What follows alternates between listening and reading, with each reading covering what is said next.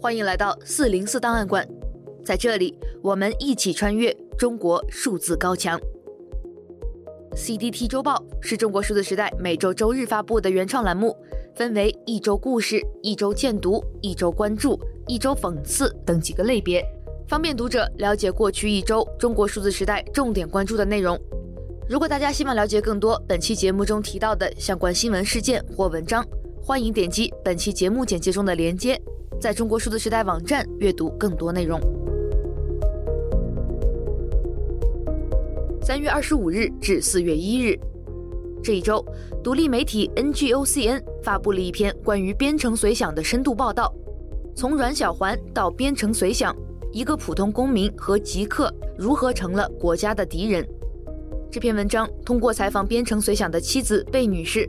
让我们得以了解更多关于编程随想被抓捕的过程，以及他作为阮小环在现实世界中的人生经历。据贝女士回忆，早在边城随想遭逮捕的前几个月，公安部门就疑似对他们的住所进行了监听与监视，耗费巨大的人力物力，在他们居住的小区内布下天罗地网。边城随想也发现家中的网络开始经常出现异常，他变得愈发谨慎。这大概也是为什么，直到他被抓近两年后，那座称得上是网络丰碑的 Blogspot 博客依然没有被攻破、被删除。编程随想从2009年开始，十余年间隐姓埋名，抹黑党国、启蒙大众的博客生涯，也让他成为了一名真正的孤勇者，单枪匹马与庞大的暴力机器进行日复一日的对抗。期间，家人对他的所作所为竟一无所知。妻子贝女士也是在边城随想被捕后，通过网络搜索、信息对比，才终于得知了丈夫的网络身份。这种高度的匿名性，自然也成了一个极大的劣势。直到二零二三年二月，边城随想因煽动颠覆国家政权罪遭重判时，外界对他的情况仍毫不知情。很多人认为他或许已因重病或意外而去世。至于为什么？曾经担任2008年北京奥运会信息安保项目总工程师的编程随想，会从技术走向政治，并最终成为国家的敌人。这从编程随想的家人对其性格和价值观的描述可略知一二。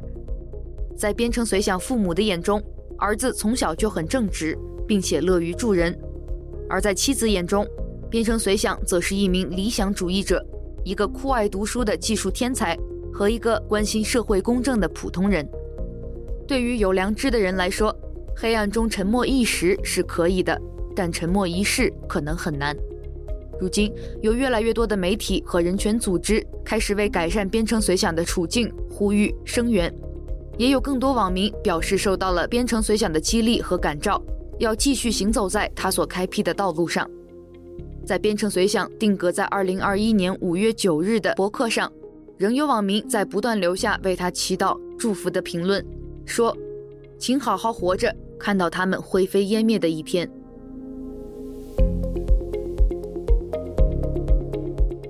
这一周，已在海外滞留一年多的阿里巴巴集团创始人马云突然回国，在杭州某学校讨论了未来教育，还聊到了近期大火的 ChatGPT。在过去一年多的时间里，马云曾在日本、泰国等地现身，从公众视野中消失许久，以至于网络上出现了马云已经彻底跑路的传言。在马云消失期间，人们对他动向的关注，反映了中国民营企业的一种黯淡情绪。外界也将马云是否回国视为衡量中国经商环境是否还友善的一个决定性因素。早在2021年9月，马斯克就在全球代码大会上向主持人发问。你知道马云去哪儿了吗？因此，本次马云回国立马成为了一个登上热搜的大新闻，还导致了阿里巴巴股价大涨。有评论称：“引号，这是全国民营企业家信心暴涨的一天。”但也有评论猜测，马云很可能是被回国，因为当局迫切希望在两会后推动对中国经济信心的恢复。马云为何出国？为何长期不回国？又为何终于回了国？人们都不得而知。但一位知名企业家的回国竟能成为正经新闻头条，恰恰揭示了这些所谓的正常的期待背后是如此的不正常。因为在正常的环境中，马云回国本就不会成为一条新闻。就在马云回国之际，海南省为提振民营经济，宣布对民营企业家推出“四不”原则，即能不补的不补，能不诉的不诉，能不判实行的不判实行，能不继续羁押的及时予以释放或变更强制措施。此措施一出即引发争议，有网民评论，这是暴露了当局既不懂法治，也不懂市场经济，对待市场主体只有抓和放两种状态。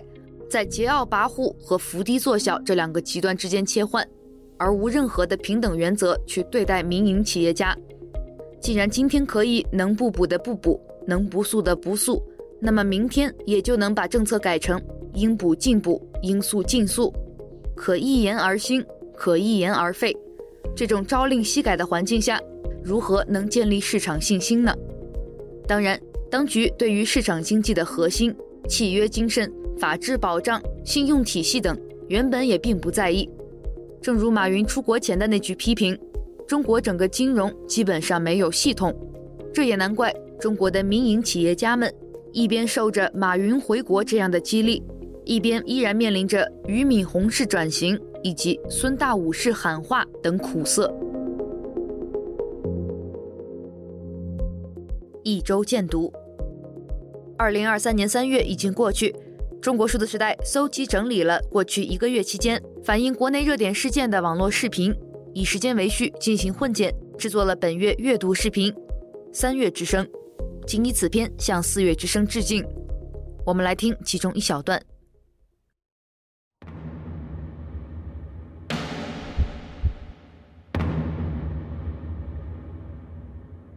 警察直接就是普通民警过来敲门，说你涉嫌吸毒。我说我没有，我要找律师。他们就直接把我带走了。上车以后就把我手机没收了，然后把我直接带到了检验科，让我去验尿，然后又离谱到把我后面的后脑勺头发剪掉了这么一大撮。我问他有多少，他说几百根吧。我跟他说我很饿，中间，他说。这里只有白馒头，我说我不想吃这些，我喜欢吃饭和面条，我又不是犯人，我为什么要吃白馒头？他说，那你就是不够饿。然后我做到现在说啊，没事了，你回家吧。啊，吸毒成为阴性啊。我是老大，我叫招娣；我是老二，我叫盼娣；我是老三，我叫思娣；我是老四，我叫念娣；我是老五，我叫望娣；老六在这里，小弟。我来了。以为今天放开了啊，会好起来了，但是我怎么感觉像回到十年前了？找工作还要交钱，我一个在苏州干中介的啊，我都找不到工价能超过二十一个钟的电子厂的，大部分都是十七块、十八块，一天一百八、一百九，你一天干十二个小时，一个月就算上二十六天班，不请假、不迟到、不旷工，扣完社保、扣完制度，到手也就四千二三，就这样的工作啊，还难找，厂里面限名额，招五十个，厂门口今天去面试的能有一百个，能有两百个。哎，这个什么？我讨厌啊！这跟我这个在公共场合，这个叫做游行示威，这个是不允许的，知道不知道？那不允许，我现在没饭吃了呀。他住也现在不给我住了，他们都听到的。有没有饭？我问你啊。我的这叫货轮吗？这是过二次安检，挨着个查包啊。瞧瞧这火车站，九江火车站，挨着个查包。有这样的吗？为了二两会，啊，就挨着个查包，过了一道安检，又过这二道安检，二道过这都得把箱子都得打开，看看看看多少人在这等着，啊，多少人在这等着，啊，十年来，我同普京总统建立了密切关系，保持战略沟通。推动两国战略协作取得丰硕成果。请见 CDT 阅读视频《三月之声二零二三》。下面的一篇荐读是我们已经在开头提到过的，来自 NGOCN 的文章《从阮小环到边城随想：一个普通公民和极客如何成了国家的敌人》，作者童强。文章中写道，案发近两年来的时间里，阮小环的家人一直对外保持低调。贝女士表示，这主要是因为家人原先根本不知道他的博主身份，也不了解他具体写了什么，难以判断案情情况。同时，也担心对外声张会得罪司法部门，不利于判决。如今，一审判决书的语焉不详，加深了贝女士的疑问。在她看来，判决书隐瞒了很多信息，其中包括判决书内并未列明阮小环具体写了哪些煽动颠覆国家政权的文章，甚至连她的个人博客号都未提及。这让贝女士意识到，她一定要去了解他们到底想要隐瞒什么。为了避开监控，她只好去网吧上网。通过网络，贝女士才最终确定，丈夫就是媒体曾报道过的于2021年5月失联的编程随想博主。她想起办案的警察曾告诉她，阮小环写过七百多篇博文，其中一百余篇涉嫌煽动颠覆国家政权。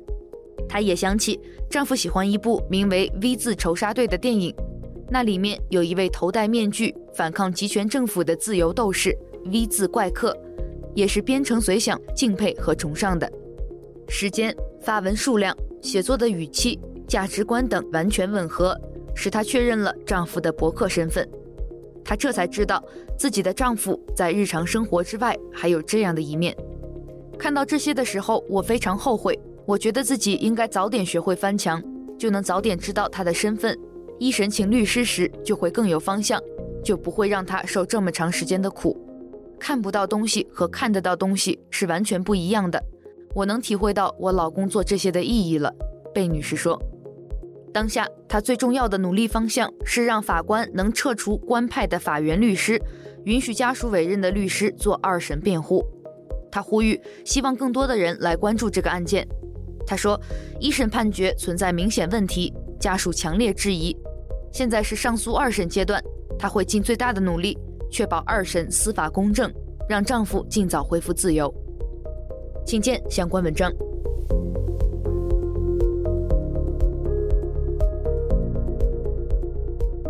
一周关注：近日，中国视频网站哔哩哔哩上，一位名为“笑点娱乐会”的 UP 主发布了一段街头采访视频。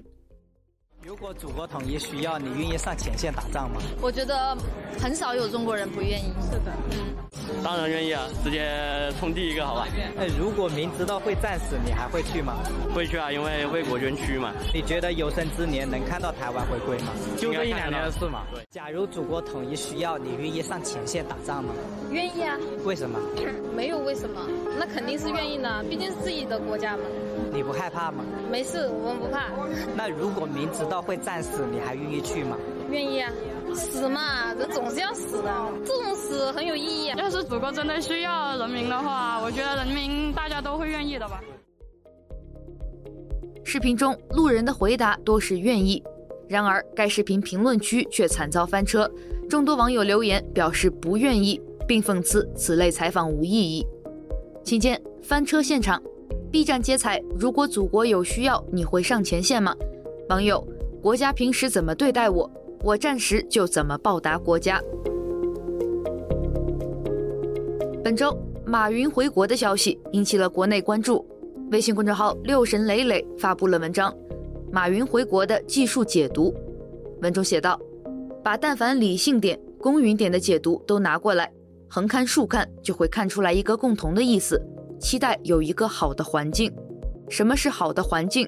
就是能让普通的事变得普通。一个梦想中的好的环境，应当是该经济新闻的上经济新闻，该娱乐新闻的上娱乐新闻，该时政新闻的上时政新闻，而最好不要是该文化新闻的上娱乐新闻，该娱乐新闻的上时政新闻。马云坐飞机，他不该是新闻；马云开飞机才是新闻。请见相关文章。同样与民营企业相关，三月二十五日，海南省政府发布了关于支持民营经济发展的若干措施。文中提到，要贯彻落实少补慎诉慎压行政司法政策，对民营企业家涉案人员，能不补的不补，能不诉的不诉，能不判实刑的不判实刑，能不继续羁押的。及时予以释放或变更强制措施。这条政策在网络上引发了巨大争议。知乎网友迟意蓝仓说：“这个事儿离谱的点不在于不补不诉，而在于由政府办来要求不捕不诉。批捕、起诉、判决是专属的司法权利，行政机关何来对法检发号施令的权利？行政机关堂而皇之的把法检作为贯彻其意志的责任单位，这事儿竟然能发生在二零二三年，还是省一级行政机关做出的？你敢信？可它偏偏还就发生了。知乎网友托卡马克之冠评论道：“制定出四不原则的人，没弄明白一个道理。你以为你给的是超国民待遇，给的是治外法权，但在商人眼里，这完全是让他们去开盲盒、去抽奖。因为超国民待遇和治外法权在合规性上是严重存疑的，给不给就是你一句话的事。你今天能以招商引资为名给我超国民待遇，明天你就能以平息民怨为名。”对我抄家拿人，真正良好的营商环境是什么？是有法可依，有法必依，执法必严，法不妄变，一视同仁，公事公办。和一个严谨的、可预期的、相对稳定的法律政策环境相比，法律和政策本身怎么规定，反而是次要矛盾。说白了，还是信用问题。政治的核心是信用。一个稳定的，哪怕是很苛刻的环境。也要胜过一个貌似轻松友好，实则朝令夕改的环境。而四不原则这种以治外法权换招商引资的行为，看似给的好处很多，实际上没一样能长期落实。这种政策只能吸引到短期投机分子，吸引不了真正的商业投资。请见四零四帖子，知乎问题：如何看待海南对民营企业家推出四不原则？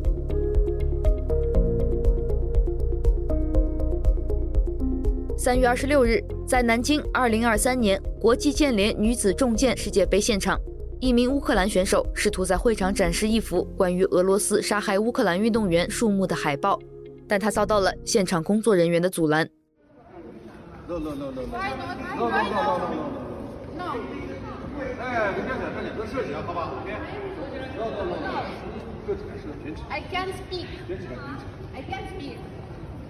It's not okay. It's my federation. I want to make a photo. I want to take a photo. No. The organization. You can't buy us. You can't buy us. It's not okay. No. It's our job. Please understand. Okay. Please. No, I don't understand you. Please. No. Yes. 视频中，一名男性工作人员用普通话说：“把这个卷起来。”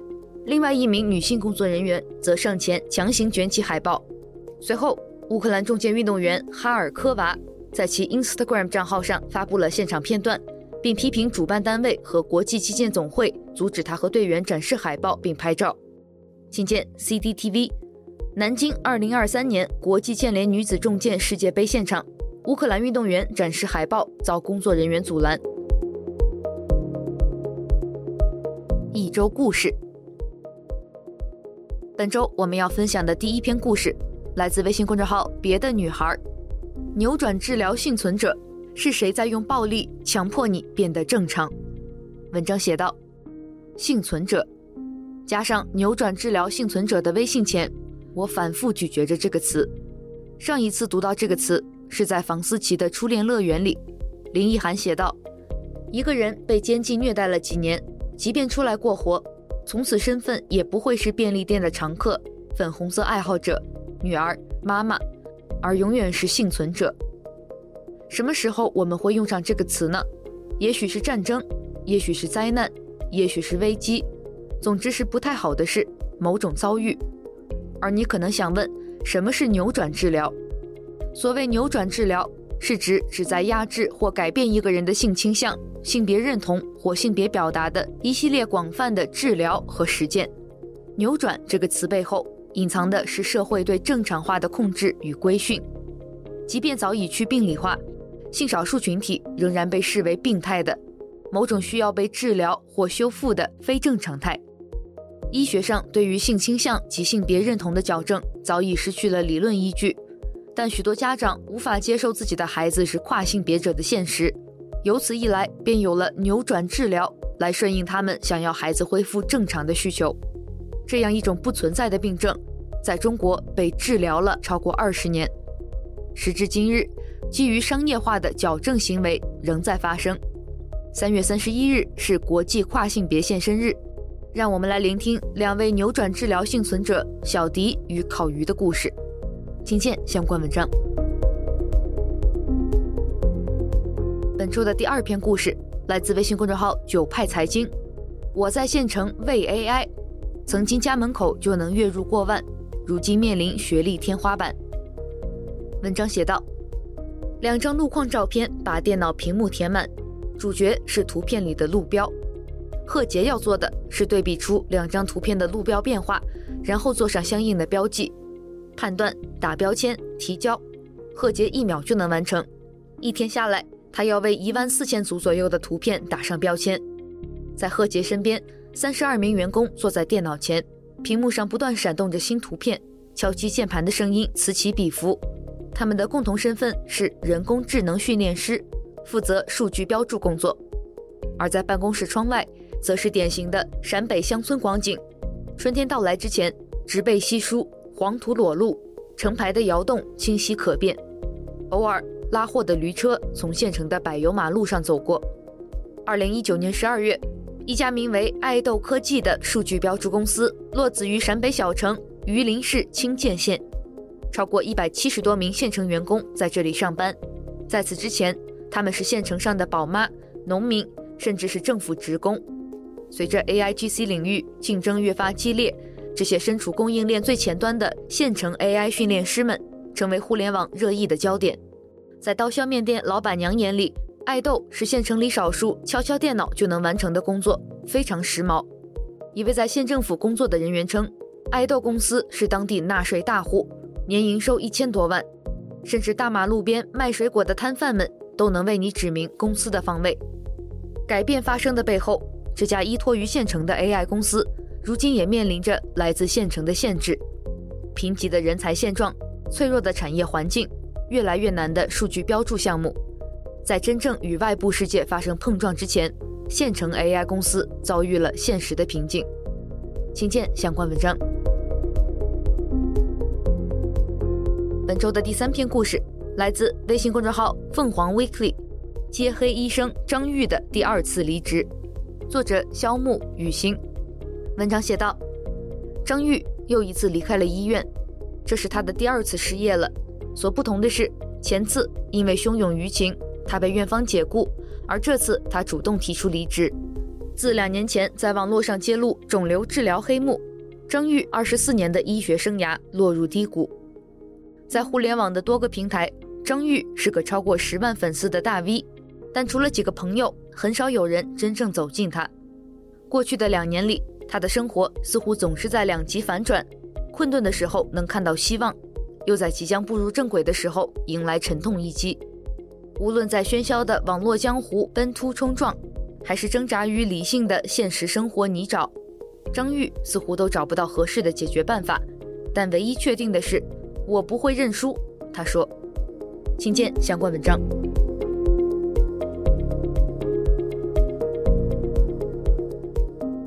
以上就是本周 CDT 周报的内容。如果大家希望了解更多本期节目中提到的新闻事件及相关文章，欢迎点击节目简介中的链接，在中国数字时代网站阅读全文。中国数字时代 CDT 致力于记录和传播中文互联网上被审查的信息，以及人们与审查对抗的努力。欢迎大家通过电报 Telegram 平台向我们投稿，投稿地址请见本期节目的文字简介。阅读更多内容，请访问我们的网站 cdt.media。